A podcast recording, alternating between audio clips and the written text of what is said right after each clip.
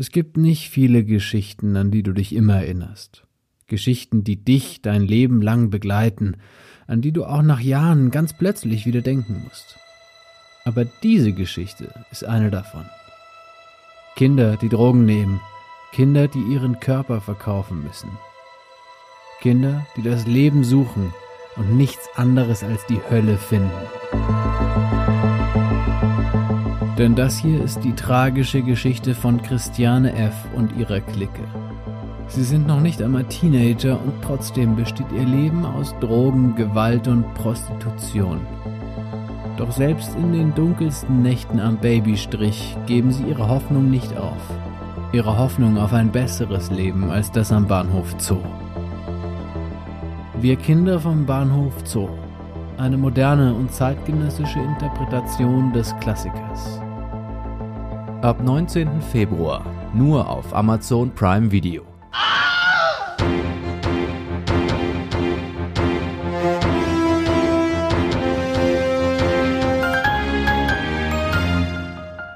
Liebe Zuhörerinnen und Zuhörer, herzlich willkommen bei der Freiwilligen Filmkontrolle, dem Film- und Serien-Podcast von Rolling Stone. Ihr abonniert uns bitte weiterhin auf Spotify, iTunes und Deezer oder hört euch jede Folge an auf rollingstone.de am oberen Artikelrand. Wir machen heute weiter mit unserer achteiligen Serie Wir Kinder vom Bahnhof Zoo. Die läuft ab 19. Februar beim Online-Dienst Prime Video und ist eine Neuerzählung des Bestsellers über Christiane F. Head-Autorin ist Annette Hess. Regie hat geführt Philipp Kadelbach und Produzenten waren Sophie von Uslar und Oliver Berben.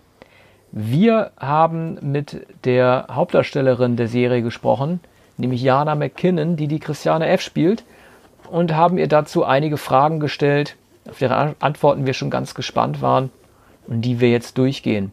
Äh, wir haben uns als erstes gefragt, wie sie sich denn auf diese Rolle denn vorbereitet hat. Und dazu hat sie Folgendes gesagt.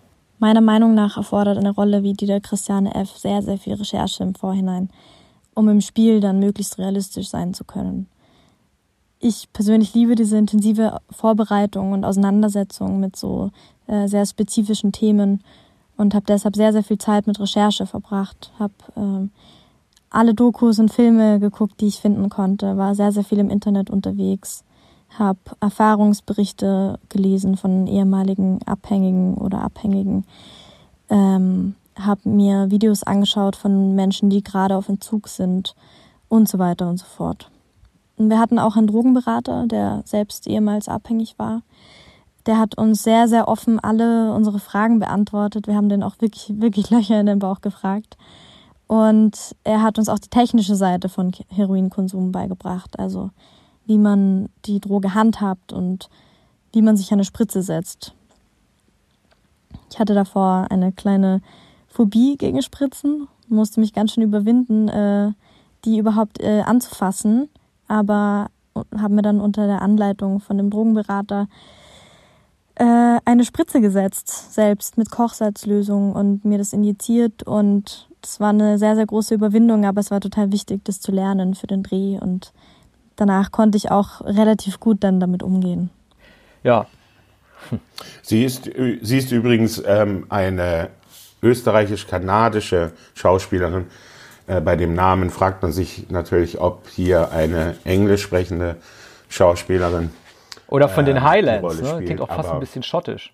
Als könnte äh, Christoph Lambert ja. äh, um die Ecke kommen. Ja. Naja, mhm. also sie hat auf jeden Fall genau. ähm, Jana, Jana nicht, aber das Mac ist natürlich. Aber, äh, McKinnon, ja. Sie hat also mit vielen Leuten gesprochen, die ähm, Erfahrungen in dem äh, Milieu hatten, ähm, die selbst abhängig gewesen sind. Ich habe mich auch mal die ganze Zeit gefragt, äh, setzt man sich eigentlich wirklich eine Spritze? Die Frage hat sie ja quasi beantwortet und damit auch gleichzeitig eine Phobie überwunden. Also ich, ich wüsste nicht, ob ich mir selber eine Spritze mit Kochsalzlösung setzen könnte. Was sagst du?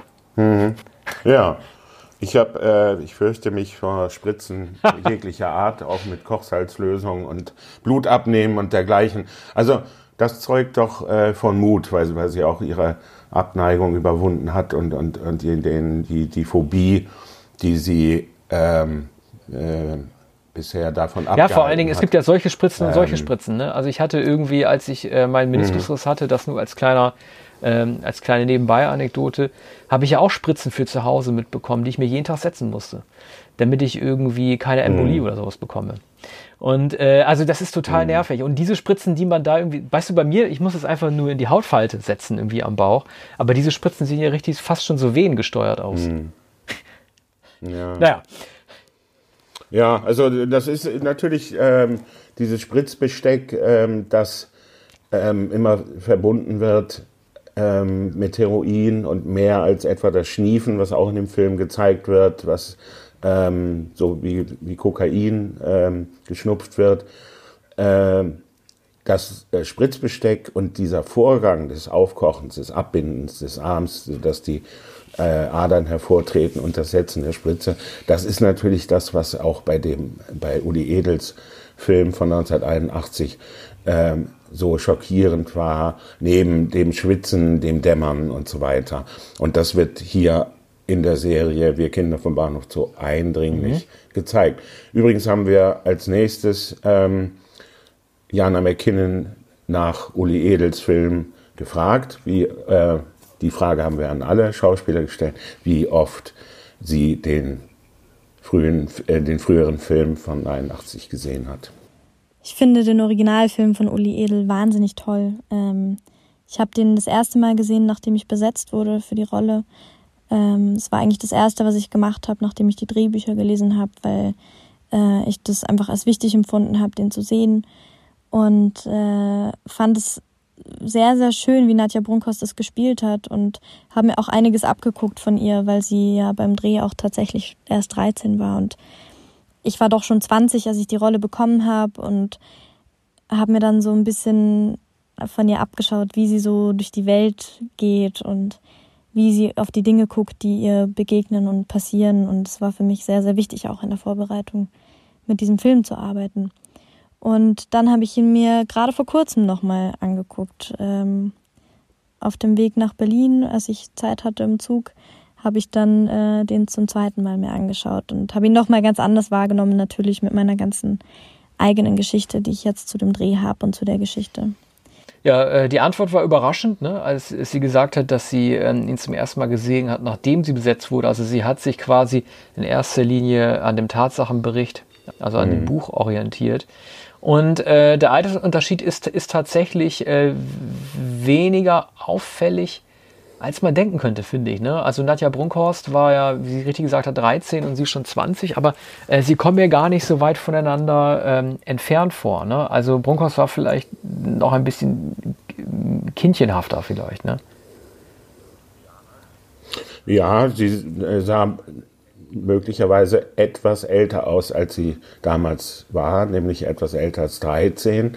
Bei Jana McKinnon sieht wiederum vielleicht etwas jünger aus als 20. Jedenfalls ähm, hat man nicht den Eindruck, dass hier eine äh, unangemessen äh, ein unangemessen älteres Mädchen, eine ältere Frau spielt, sondern äh, das fügt sich auch mit den anderen Darstellerinnen, die alle mhm. 20 Jahre etwa alt waren oder 19 zu der Zeit, ja. als gedreht wurde. Gut, nächste Frage, ähm, die wir an äh, Jana McKinnon gerichtet hatten, war, die Frage, ob sie ihre Darstellung denn mit Absicht anders angelegt hat als die von Nadja Brunkhorst, die die Christiane F. 1981 gespielt hat. Und ob sie es als Vorteil gesehen hat, dass ihr eigener Hintergrund ganz anders ist als der von Nadja Brunkhorst, die ja eine Berlinerin gewesen ist, hat es vorhin ja auch erwähnt, ne, dass die Abstammung Jana McKinnons ähm, österreichisch-kanadisch ist. Und da hat sie uns folgende Antwort zugegeben. Die Christiane, die in unseren Seriendrehbüchern beschrieben und geschrieben war, war natürlich eine andere Christiane als die, die in dem Originalfilm von Uli Edel gezeigt wurde und auch eine andere als die, die im Buch spricht. Ähm, dementsprechend ist es auch eine andere Version von einer Christiane und ich musste natürlich auch meine eigene Version von Christiane finden, eine, die ich so gut wie möglich und mit allem, was ich habe, spielen kann und eine, die ich der Welt zeigen möchte und eine, die, von der ich hoffe, dass sie ins Herz geschlossen wird von den Zuschauern und Zuschauerinnen. Ja, ähm, das hat sie völlig richtig gesagt. Sie ist halt im Drehbuch eine andere als die es die Uli Edel entworfen hat. Sie wollte ihre eigene Christiane machen. Kann man, ähm, um das mal mit einem ganz lapidaren Vergleich zu vergleichen, kann man ja, es ist eigentlich auch das Beste, was man machen kann. Ne? Jeder James Bond-Darsteller orientiert sich auch an Ian Fleming und nicht an John Connery. Äh, und jeder Hannibal Lecter auch an den Roman von Thomas Harris und äh, nicht an mhm. Brian Cox. Verhinkt ein bisschen die Vergleiche, aber das mhm. soll halt einfach nur heißen, dass man halt nicht zulassen darf, dass eine, wie man sagen würde, ikonische Filmdarstellung auch zu übermächtig wird für die eigene Interpretation. Ja, Nadja Brunkhorst ist natürlich mit der Rolle auf Anhieb äh, berühmt und berüchtigt geworden. Und äh, für die spätere Karriere war das nicht von Vorteil, dass sie so sehr identifiziert wurde mit dieser Rolle und, äh, wie man heute sagt, ähm, ikonenhaft. Wobei ähm, Christiane F. natürlich keine, ähm, keine Ikone ist. Aber das äh, war, war dann sehr anstrengend bei den späteren Rollen, die Nadja Bunkhorst äh, gespielt hat. Bei Jana McKinnon wird es ja. hoffentlich nicht so sein. Wir haben dann äh, gefragt, das liegt hier natürlich nahe, nach drastischen und intimen Szenen, ob äh, das schwer gefallen ist, ob es ähm, äh, da Beratung gab. Man spricht ja heute sogar vom äh, Intimitätscoach oder man spricht nicht nur von ihm, sondern es gibt ihn bei manchen Szenen und also bei intimen Szenen und, und Serien, die in denen äh, äh, Sexuelles gezeigt wird. Hier die Antwort von Jana McKinnon. Ich hatte das Glück, bei diesem Dreh mit einem extrem tollen Team zusammenzuarbeiten. Also sowohl vor der Kamera als auch hinter der Kamera. Meine Kollegen und Kolleginnen waren ganz, ganz toll und ähm, das hat natürlich auch den Dreh von so sehr intimen oder sehr heftigen Szenen erleichtert, weil man sich aufgehoben gefühlt hat und gesehen gefühlt hat und sofort über Unsicherheiten sprechen konnte immer. Und es gab zum Beispiel diese Szene mit meinem ersten Freier, den, den Tom Lass gespielt hat. Und Tom Lass ist einfach ein wahnsinnig netter und lustiger Kerl und wir haben uns dann einfach irgendwie so einen Spaß draus gemacht. Also man hat das dann einfach so nicht ganz zu ernst genommen und hat äh, äh, dann versucht, das mit Humor zu nehmen und dann hat das alles ganz gut funktioniert, muss ich sagen. Und auch die Zusammenarbeit mit Philipp Kadelbach war einfach äh, sehr, sehr toll, weil es gab eine große Freiheit und eine große Möglichkeit dazu, jederzeit über, über Fragen zu sprechen, über Unsicherheiten zu sprechen, Sachen noch mehr zu proben, alleine, nur unter sich, wenn man das wollte. Deshalb ähm, gab es eigentlich nie ein Problem bei Szenen, die besonders heftig waren, weil der Rahmen so gut funktioniert hat. Ja, den Intimitätscoach, ne, den hat ja, glaube ich, lustigerweise Game of Thrones damals eingeführt, äh, HBO, also quasi um, wann hat die Serie begonnen? 2011 oder so. Äh, also sie hat ja gesagt, dass es, ähm, dass es äh, Team toll ist und das ist tatsächlich, glaube ich, eine derjenigen Überlegungen, die man, wenn man nicht äh, im Filmmilieu beheimatet ist, sondern nur Zuschauer ist oder darüber schreibt, sich halt einfach oft fragt, wie welche intimen Szenen überhaupt zustande gekommen sind, ähm, wie viele Leute dann den Raum verlassen müssen. Äh, es gibt ja auch die Anekdoten, dass, also man kennt das von Paul Verhoeven zum Beispiel, der sich dann, äh, um die Szenen lockerer zu gestalten, sich selber dann auch ausgezogen hat und so. Also das bezieht jetzt eher auf Intimitätsszenen, die sich dem Sexuellen dazugewandt sind. Ne? Also habe da große Be Bewunderung für, wenn man sich ähm, äh, so offen zeigt sei es als Drogenopfer oder sei es in anderen intimen Szenen äh, in solchen Momenten. Ja, Paul Verhoeven hatte natürlich äh, jeden Grund bei seinen Filmen, etwa ja. Basic Instinct. ähm, das war da, glaube ich, auch. Also nicht bei Showgirls, sondern bei Basic ähm, Instinct. Mh. Ja, bei Showgirls mhm. wahrscheinlich auch. Ne? Ähm, ja, also, also von der Art sind die ähm, in, äh, intimen und, und sexuellen Szenen hier nicht. Aber es, ist, es wird äh, doch sehr drastisch manchmal gesprochen. Also äh, in dem Maße der sozusagen Verrohung oder der, der Abgebrühtheit der Frauen, ähm, die dann äh, auf, äh, auf den Strich gehen sozusagen und am, am Bahnhof Zoo ähm, da äh, mit Freiern ins, in, ins, äh, ins, Auto steigen. Oder eigentlich muss man sagen, an, an der ähm, an der Straße, die Kurfürstenstraße mhm. heißt, glaube ich. Kurfürstenstraße. Da steigen sie ins Auto und äh, die haben also keine Scheu, äh, über die sexuellen Praktiken dann zu sprechen und ähm, machen die, die Männer auch an, so dass mancher bürgerliche Geschäftsmann, der auf einer Bank sitzt oder mit Aktentasche vorbeieilt, sehr peinlich berührt ist.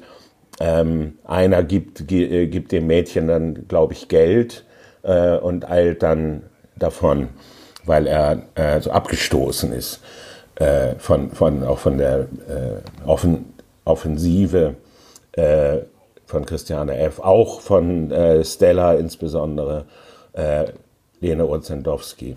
Gut, nächste Frage, nächste und letzte Frage an Jana McKinnon. Wie nah und wie fremd waren Ihnen die juvenilen Nöte der Christiane F.?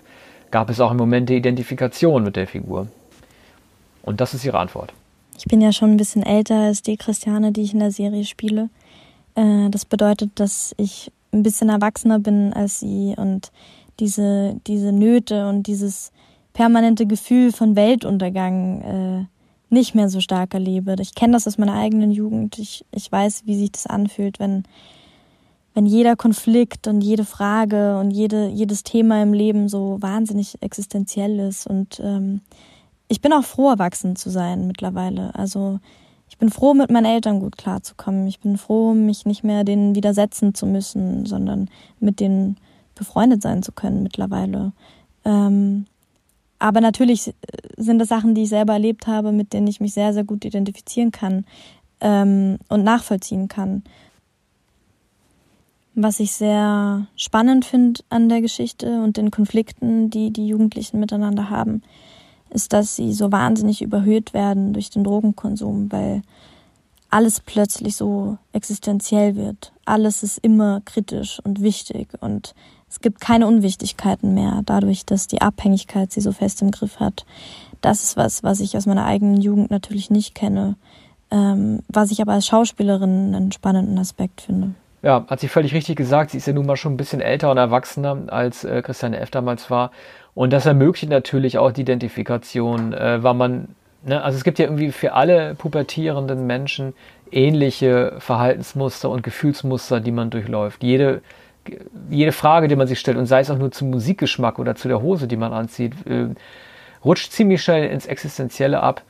Und ähm, es ist schön, dass sie gesagt hat, dass sie äh, froh darüber ist, mit ihren Eltern befreundet zu sein. Denn dieser Aspekt, der ist, äh, also ich sag mal, als ich 20 war, da habe ich mir noch keine Gedanken darüber gemacht, ob ich jetzt mit meinen Eltern oder mit meiner Mutter befreundet bin oder nicht, oder ob das einfach jetzt ein ganz normaler Abnabelungsprozess ist. Ja, das ist schon nicht übel. Kann man nichts sagen. Ja. Ähm, Christiane, Christiane, das, äh, das ist wahr.